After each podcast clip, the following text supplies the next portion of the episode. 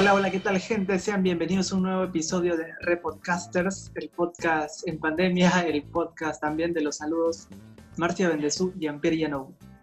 Hola Martín, ¿cómo estás? Un placer estar nuevamente en este podcast de mitad de semana, feliz de reencontrarnos y nada, con todas las pilas de empezar a, dar nuestra opinión. ¿Qué tal Pierre? ¿Cómo estás amigo? Bien, por aquí estoy muy bien también. Eh, contento por hacer una, una edición más de este podcast que ya más de 100 días, 130 días que llevamos a distancia. ya, parece que se va a hacer costumbre hasta fin de año, ¿no? Ya tenemos pronosticado que esto va a ser hasta fin de año normalmente. Y... Yo ya lo tenía claro. ¿ah? Sí. Al menos hasta después de parte de nosotros. Sí, ya creo, creo que ya va a ser parte, parte de todos, creo, ¿no? Ya estar esta, ya. comunicarse a distancia.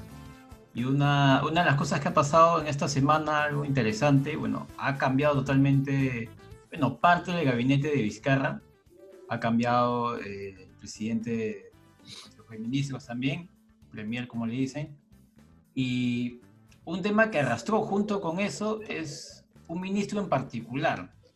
A ver, ¿cuál es su nombre completo de este señor? Es Martín, es que tocayo Ruggiero. acá. Martín Ruggiero, Ruggiero, ¿cómo se ¿Cómo se pronunciará? Ruggiero, el Ruggiero. Pero Ruggiero. ¿por, qué ha sido, ¿Por qué ha sido tendencia hasta ahora incluso? Porque ya eh, hubo esta primera conferencia con el nuevo gabinete y aún sigue en tendencia este señor, aún se siguen comentando cosas acerca de él. Sí, es que el chongo, el roche viene por el hecho de que hicieron este cambio de currículum para presentarlo a la gente, ¿no? La gente como que no lo conocía, o sea, no lo tenía mapeado. Claro, y desde ahí ya como que le das una mala presentación, o sea, no, no empiezas con el pie derecho, ¿no? O sea, sí, exacto. da, da, da, como tú mismo has dicho, da, exacto, da a pensar como que por qué tanto interés de cambiarlo repentinamente y apenas se inició, ¿no? Y aparte también por lo que el, el currículum de este nuevo ministro eh, era como que muy, no sé si llamarlo pobre para, para poder ser un ministro, ¿no? Que es un cargo uno de los más importantes de, de cualquier este país, de cualquier, eh, de cualquier gobierno, ¿no? Porque más allá creo de la, de la, edad, o sea, creo que las oportunidades se las pueden dar a cualquier persona, así como fue con la ministra de Economía, que... Que también fue eh, criticada en su momento. Exacto, fue criticada, pero creo que no fue tanto por el tema de su currículum, porque creo que ella tiene mucho más experiencia en, en sector público y mucho más, más completo su CV, porque creo que el tema con ella era por un tema de género, de edad, pero ahora, eh, hablando del nuevo ministro de Trabajo, creo que va más por este lado, ¿no? Porque se han empezado a sacar también cositas del pasado, ¿no? Como que han empezado a armar una especie de rompecabezas como que eh, está conectado con ciertos personajes importantes de nuestra política, ¿no? Claro, claro. Y mira, justo con eso que dices, al menos con el tema de la edad, como para no hacerle tanto, tanto este, para que la gente no se le abrume al actual ministro, tenía como que ese respaldo, ¿no? Donde la ministra María Antonieta, y al menos tú veías, tenía una edad que no es mucha, quizás para un ministro, que es lo normal, que, que un ministro a veces tenemos esa imagen, ¿no? Que el ministro tiene que ser una persona mayor y a veces... Este, con canas. Estamos bien acostumbrados a, canas. claro, tiene que tener canas para que sea ministro, ¿no? No necesariamente es así. Y en este caso, al menos a, la ministra de Economía como que lo respaldaba el currículum, no, no, había como que esos, esos ese traspiés que hubo sobre todo. Tenemos un estereotipo del político peruano que es un señor cincuentón de 60 años tal vez también, que con su saco, corbato, medio panzón, y ya ese es el cargo. Qué loco. Sí. Es más, hasta lideraba charlas. María Antonieta ha liderado ah. charlas, creo que eso ha estado a cargo de, proyectos interesantes, ¿no?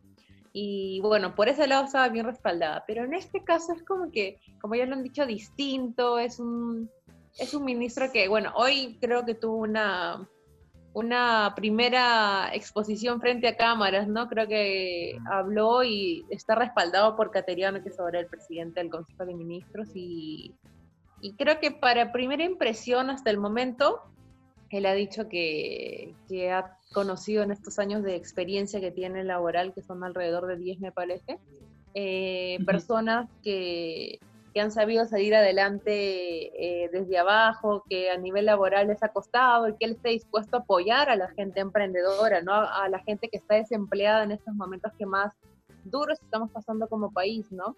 Eh, hasta el momento eso es lo que él ha manifestado, pero como dice el dicho, ¿no? Del dicho al hecho hay un trecho muy grande, así que vamos a ver qué pasa en los siguientes Más aún en la cartera de trabajo, ¿no? Que ha sido uno de los sectores más golpeados en esta pandemia, se habla también de una activación, pero falta, hay, hay, hay, muchas empresas donde han hecho la suspensión perfecta, no, no, hay, no hay trabajadores, hay muchas empresas también que se están despidiendo, como es el caso de Soyuz, bueno, ahí que también hay una controversia porque Soyuz también era un poco informal, recogía a la gente en Atocongo, ahí también hay, hay partes también eh, que están a favor y no a favor.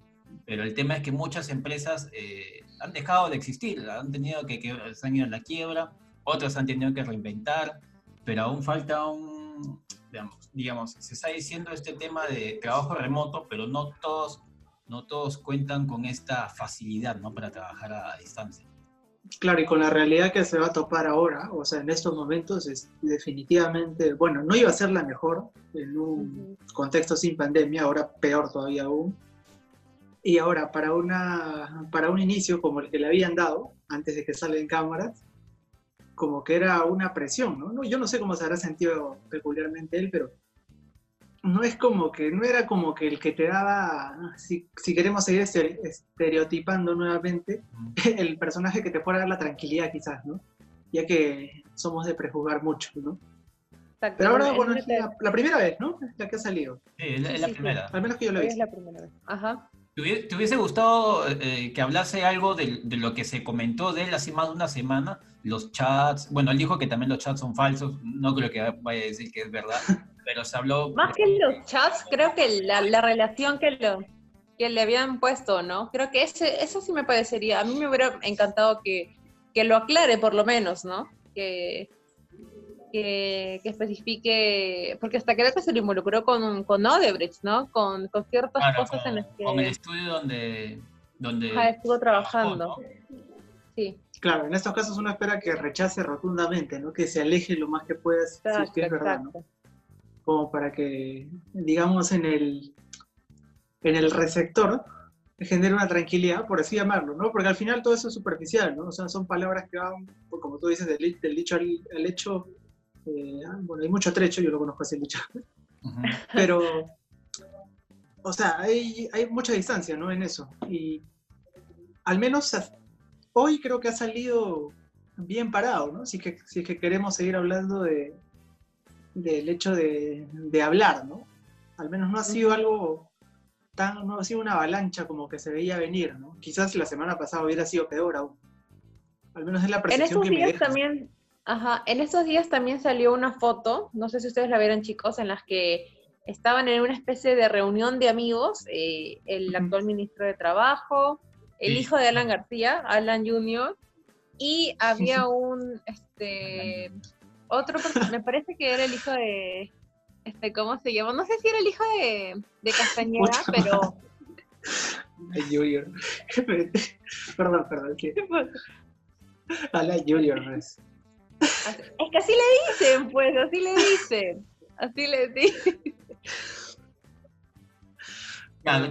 aparece ese señor Martón, Martín Rullero en la, en la foto. Claro, se, da indicio de que, o sea, al principio, en una entrevista que se hizo a Cateriano, dijo que es recomendado, o sea, Cateriano recomendó al presidente, a este señor, y mucha gente se decía, oye, pero no es el presidente que, que tiene que designar a gente de su confianza, ¿no? Para que sea el ministro, ¿quién, tiene ahí la batuta, ¿no?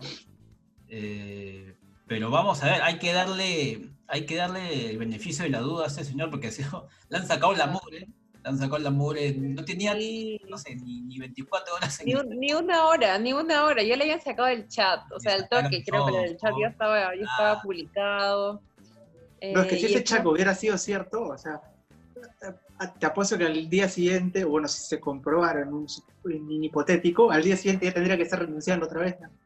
claro, obvio, Es más, hasta ni, de repente ni siquiera por decisión propia, por la presión de, las, de, de toda la población, porque ¿Qué clase de claro. Exacto, exacto. Felizmente creo que, no sé, pero ahora como que están tratando de, entender de tener un buen entendimiento el Ejecutivo con, con el Congreso, ¿no? Creo que no sé si, lo único que ahorita, por ejemplo, creo que con esto de los nuevos ministros están esperando ver la actuación que, que tienen, ¿no? Y ahorita el, ojo, en el ojo de la tormenta está este Martín Rullero, ¿no? Que, que, ya, ya lo han citado, supongo que en estos días también lo van a continuar citando porque hay muchas cosas que todavía tiene que aclarar, ¿no? Eh, todos los, los, vínculos como que, que, estado, que han estado saliendo a la luz porque conforme van pasando los días, los programas... Eh, periodísticos están sacando nuevas, nuevas cosas, entonces creo que es necesario que se aclare, es necesario que él mismo, como tú dijiste, Martín, de la cara y diga, ¿no? Eh, no estoy relacionado con esto, o de repente que si que está relacionado, que le explique, ¿no? Hasta qué punto está incluido en el tema. Claro, claro, porque una de las cosas acá que te causa revuelo, que te, te tumba, digamos, de tu trabajo es la mentira, ¿no? Frente al, a la gente. Y eso, mira, hay un, no sé si es solo lo que yo veo, pero es como que un ciclo, ¿no? Que cada vez va un nuevo ministro, lo citan, después se va, un nuevo ministro, como que es el ciclo político eh, peruano, ¿no? Es lo normal que tiene que pasar. Es así, es así, es así, tal cual. A veces... crees que este, este gabinete dure hasta fin de año? O al menos, al menos el presidente del Consejo de Ministros, ¿va a llegar hasta fin de año? Porque ya, ya está recibiendo un montón de críticas. Sí, o sea, que, no, que, que, llegue a fin de año nomás ya es un alivio, un, una inyección de calmante. Yo creo que Cateriano sí, pero el ministro de Trabajo no sé, tengo dudas. Sí, también comparto, ¿eh? comparto la misma idea. Tengo dudas con Rullero. ¿Qué tendría que pasar para el, ¿qué tendría que pasar al Ejecutivo para que toda esta situación empeore más de lo que ya está? Uy, no, no, ni siquiera, es que pueden haber bastantes cosas. sí, pueden pasar muchas cosas. Y ahorita el principal foco es la pandemia, que no se, que no se incrementen los contagiados, que medidas... Yo creo que lo peor que le puede pasar es que el foco infeccioso, que, que el COVID deje de ser ahorita el punto principal y que el foco infeccioso sea otro, o sea, que se presente alguna otra enfermedad desencadenada de, por ejemplo, hay mucha gente desempleada, hay mucha gente que no tiene de dónde comer, o sea que las justas tienen para llevarse un pan al día y por ende trae muchas enfermedades como ya el Perú está en una de las tasas más altas de, tuberculosis, que es una enfermedad también muy contagiosa.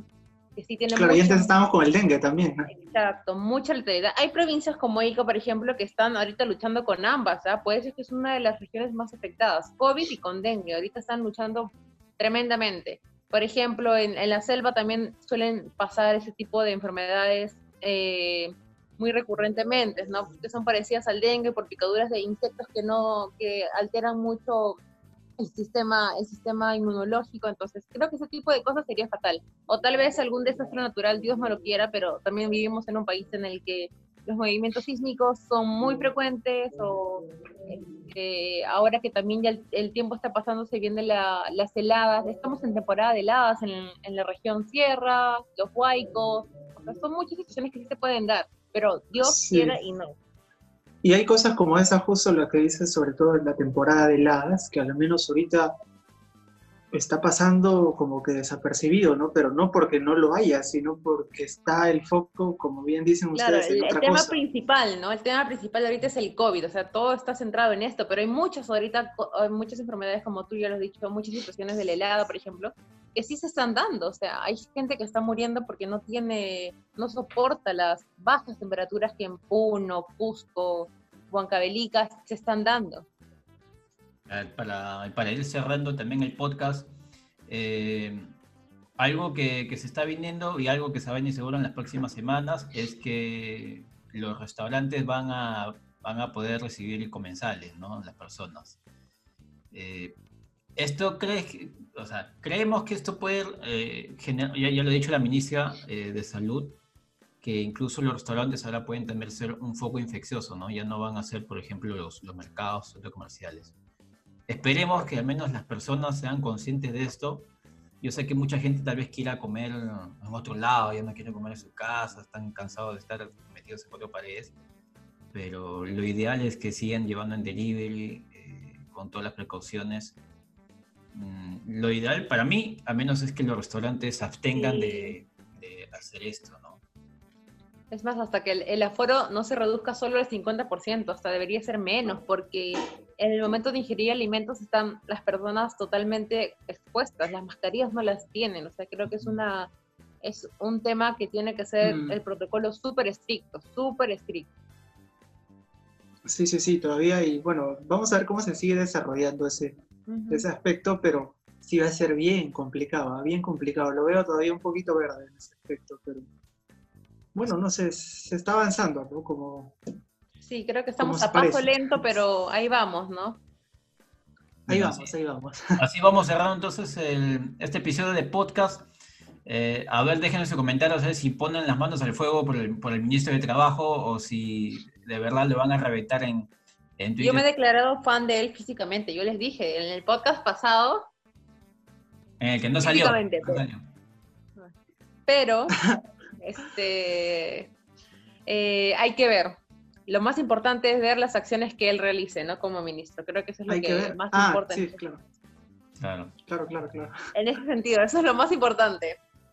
Cómo realiza su trabajo. Claro, claro, por eso hay que ver. Así que dejen sus comentarios, compartan, dejen su like. Y a ver, no sé, un mensaje, mensaje chiquito para las personas me están viendo? Eh, bueno, yo particularmente voy a repetir casi lo mismo que siempre digo, ¿no? Gente, la verdad, cuídense, cuídense bastante. O sea, precaución al límite al máximo. Cuídense mucho. Lo único que puedo ser reiterativo en eso. Me uno a las palabras de Martín también. Sigan cuidándose, no bajen la guardia. El virus aún está con nosotros. Si pueden estar en casa, sigan quedándose en casa. Lo único. Mucha suerte para todos. Los que tenemos salud, los que tenemos una casa, los que tenemos un pan que comer ahora, sean agradecidos porque hay muchas personas que no tienen nada ahorita. Así que gracias por vernos y cuídense. Un saludo. No salgan de casa. Sin...